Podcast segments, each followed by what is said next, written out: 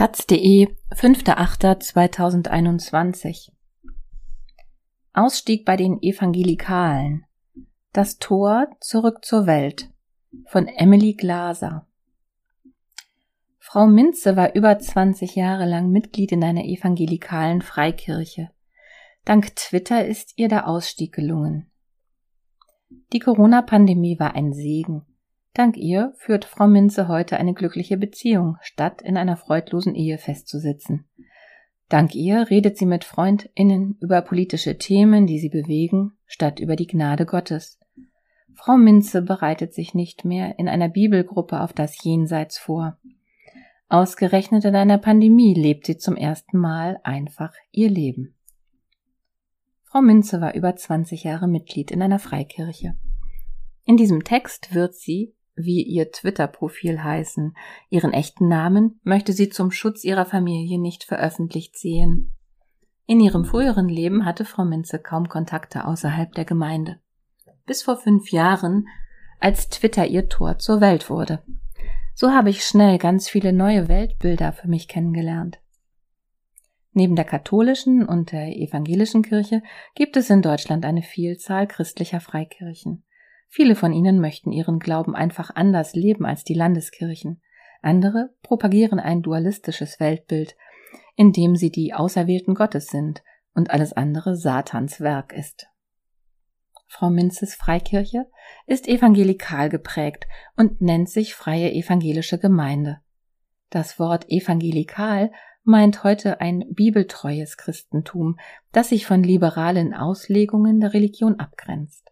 Laut Theologe Martin Fritz, wissenschaftlicher Referent der Evangelischen Zentralstelle für Weltanschauungsfragen EZW, spielt die persönliche Bekehrung oder Wiedergeburt eine maßgebliche Rolle bei Gemeinden wie der von Frau Minze. Menschen, die in besonders konservativen Gemeinschaften aufwachsen, sind oft von der Außenwelt isoliert.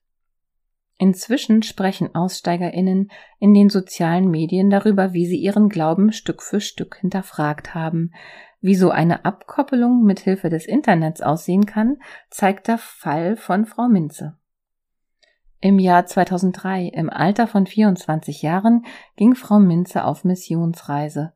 Ein Jahr blieb sie in Südafrika, dann bereiste sie mit einer evangelikalen Organisation namens Operation Mobilisation über 30 Länder. Von Istanbul aus über das Mittelmeer, die Ostküste Afrikas herab. Es war spannend, alle zwei Wochen ein neues Land zu sehen und gleichzeitig noch Gottes Werk zu tun. Frau Minze wusste über die Geschichte der Missionierung Bescheid. Christliche MissionarInnen haben den Weg der Kolonialmächte bereitet, vor allem in Afrika. Frau Minze war aber überzeugt, alle müssten von Gottes Heilsplan erfahren. Es tut mir im Nachhinein sehr leid, dass ich mit fundamentalistischen Scheuklappen auf den Augen vielen Menschen ein sehr eindimensionales Bild von Gott und Glauben vermittelt habe. Laut Martin Fritz von der EZW zeichnet evangelikale Gemeinden vor allem eines aus, der klare Missionsauftrag. Dazu zu gehören bedeutet ein intensives Frömmigkeitsleben, das häufig viel Zeit und Einsatz fordert. Aus dem Selbstverständnis, die Gemeinschaft der wahren Gläubigen zu sein, leite sich die Aufgabe ab, auch andere zu dem richtigen Glauben zu bekehren. Mit der missionarischen Wendung nach außen geht eine innere Abwendung von der Außenwelt einher.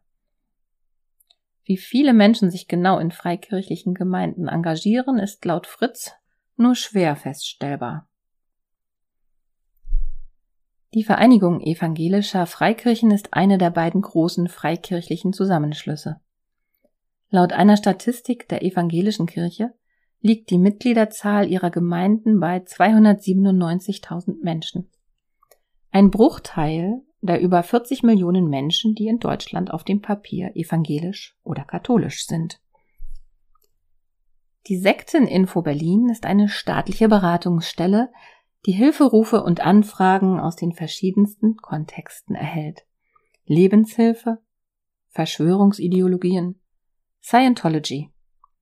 Aus dem letzten Jahresbericht der Stelle geht hervor, dass aber die meisten Anfragen Bezug auf unter anderem evangelikal geprägte Freikirchen nehmen. Bevor Frau Minze auf Missionsreise ging, stellte die Gemeinde ihr eine Bedingung. Um wirklich Mitglied sein zu dürfen, müsse sie sich von ihrem Freund trennen, weil er kein Christ war. In der Bibel steht, dass man sich nicht an jemanden binden soll, der ungläubig ist, sagt sie. Zu dem Zeitpunkt war sie seit sieben Jahren in einer glücklichen Partnerschaft. Der Pastor prophezeite ihr, dass Gott ihr einen Partner schenken würde, der besser zu ihr und ihrem neu gewonnenen Glauben passen würde. Nach Monaten gab sie nach. Ich habe mich für Gott entschieden und meinen Freund verlassen, obwohl ich ihn noch geliebt habe. Das war wirklich schwer. Martin Fritz kennt Ähnliches. Eine Gebetskreisleiterin bestimmte zum Beispiel, wen eine junge Frau treffen durfte und wen nicht.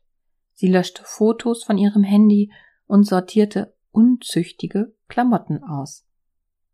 Es kann zu einem großen Druck kommen, den Maßstäben dieser Gemeinde der Frommen zu entsprechen, weil man sonst im Extremfall auch ausgeschlossen werden kann, sagt Fritz.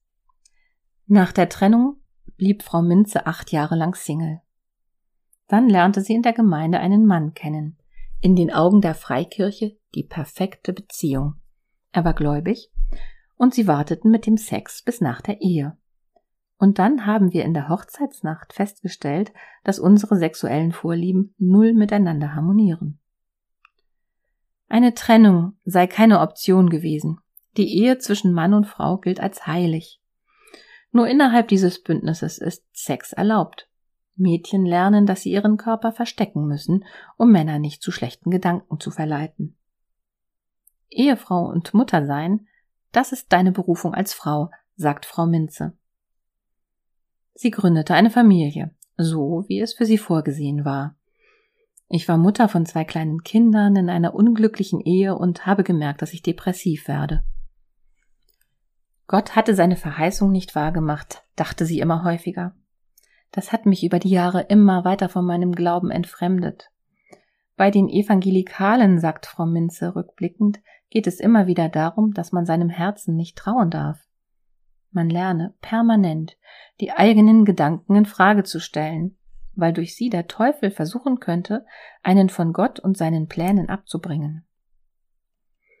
Als Evangelikale verbringt man 90 Prozent seiner Zeit mit anderen Christen, sagt Frau Minze. Also mit Menschen, die genau dasselbe denken wie man selbst. Auf einer Geburtstagsfeier lernte sie jemanden kennen, der ihr von Twitter erzählte. Sie legte sich einen Account an. Ich habe dann immer mehr festgestellt, dass die Themen, die mir wichtig geworden sind, in der Gemeinde keinen Platz hatten. Vor allem solche wie Umweltschutz. Die Bibel sagt, Gott wird einen neuen Himmel und eine neue Erde schaffen, daher ist Klimaschutz nicht wichtig. Dann kam Corona.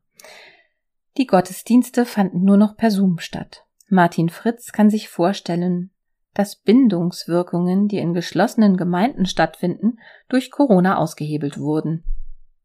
Plötzlich merkt man, dass das Leben ohne diese Gruppierung auch ganz okay ist oder vielleicht sogar freier. Zeitgleich hörte Frau Minze einen Podcast, in dem eine Frau von ihrem Ausstieg aus einer Freikirche erzählte. Ihre Geschichte war so sehr ähnlich wie meine, ich konnte es gar nicht fassen, dass es noch andere gibt. Sie schrieb der Frau eine Nachricht auf Instagram, woraufhin sie antwortete, es gebe ein großes Netzwerk von Menschen, die ihren Glauben dekonstruieren. Dekonstruktion nennt man in Kreisen von FreikirchenaussteigerInnen die Aufarbeitung der eigenen Glaubensmuster. Unter Hashtags wie Hashtag ex-evangelical, Hashtag Deconstruction oder Hashtag Purity Culture sprechen Menschen auf so Social Media Kanälen über ihre Erfahrungen in repressiven christlichen Gemeinden. In Deutschland gibt es zum Beispiel das Netzwerk Freikirchenausstieg. Es analysiert übliche Motive mancher Kirchen von Gewalt gegen Minderjährige wer sein Kind liebt, der züchtigt es, bis zu Schuldgefühlen beim Ausstieg, Habe ich Gott den Rücken gekehrt?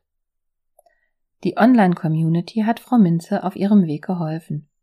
Heute glaubt sie nicht mehr an Gott. Ihre Dekonstruktion teilt sie auf Instagram. Aber sie gibt auch Einblicke in ihr Familienleben. Von ihrem Mann hat sich Frau Minze getrennt. Dennoch lebt sie mit ihm und den Kindern seit einem Jahr in einer WG.